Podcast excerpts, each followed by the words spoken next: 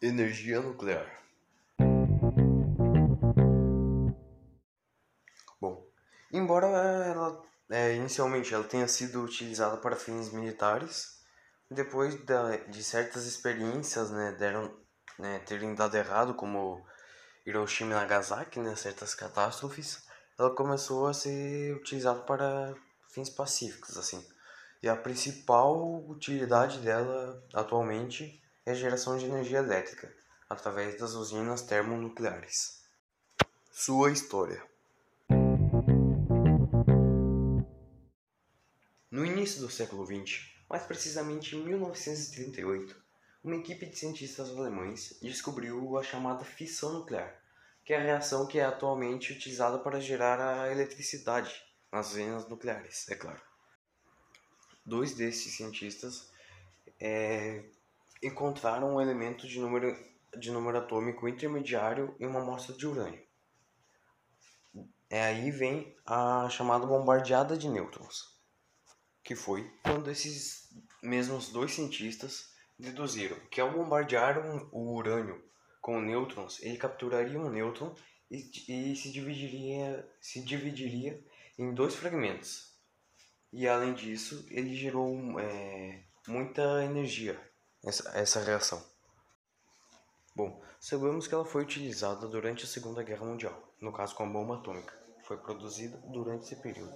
Mas o que eu falarei foi, foi o que aconteceu após esse período, no caso a Segunda Guerra Mundial.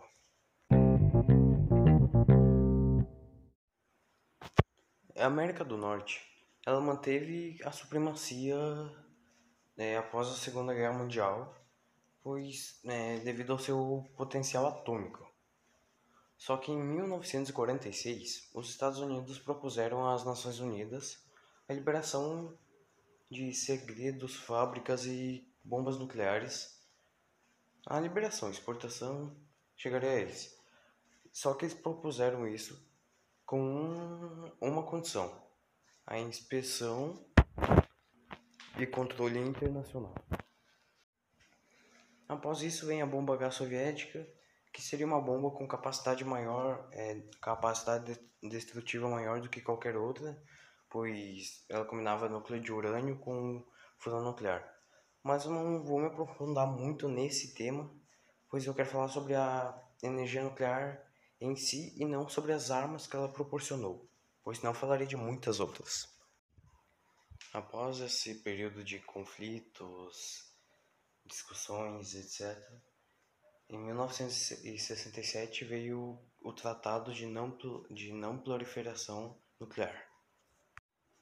E após tudo isso, chegamos atualmente, que, que ela é principalmente né, mais utilizada quando fala em energia nuclear, é o que vem na mente de praticamente todo mundo, é onde ela é mais utilizada, que seria nas energias é, nas energias, desculpe, é, na fabricação de energia, geração, melhor dizendo.